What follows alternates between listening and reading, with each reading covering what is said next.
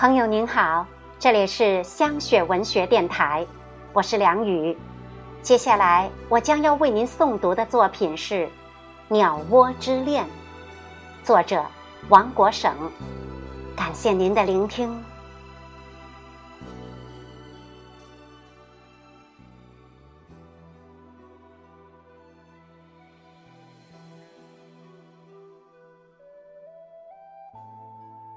从武汉进入河南境界，双车道变成四车道，视野豁然开朗起来。放下一直端着的小心，一下如释重负。刚下过一场不小的雪，还没有融化。点点雪光的山峦，被雪覆盖的麦田，炊烟袅袅下白色屋脊。顶着霜花的松柏，都在讲述这里不久前曾大雪纷飞，玉龙翩翩。就在这个时候，看到了鸟窝，它们安放在白杨高高的树杈上，一团团椭圆的灰褐色，让凄冷的旷野一下有了暖色。白杨在道边逶迤开去，树身健硕，高大俊秀，没有一片叶子，这让每一棵都显得瘦削洒脱、凌厉精致。鸟儿衔草和泥弃巢，让失去繁盛的孤零零的白杨一下有了寄托，有了期待。即使在万物凋零的冬日，依然倔强的。擎起一串歌声，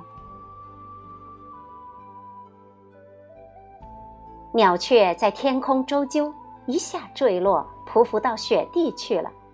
这些打破了冬日寂静的小家伙，不知是芳邻还是一家人。他们让静静的白杨、灰霾的天空和空旷的公路一下灵动起来，有了盎然生机。一、二、三、四，孩子们饶有兴趣地数着小鸟窝，有的树上竟然住有三四个。每一个鸟窝都藏有一个有关飞翔、春天和回家的梦。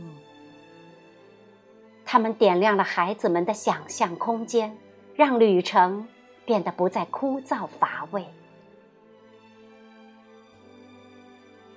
一垄垄麦田是大地的琴弦，而一座座坟茔，则是生命的休止符。它们摇对着高高的鸟窝，窃窃私语。村庄静谧，枝条青青。风霜雪雨之后，鸟窝在安静等待。属于它的枝繁叶茂的季节。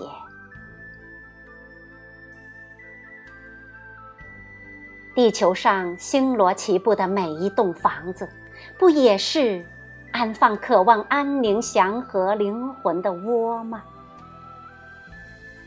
无论人类如何迁移漂泊，永远虔诚守望一份回家的梦。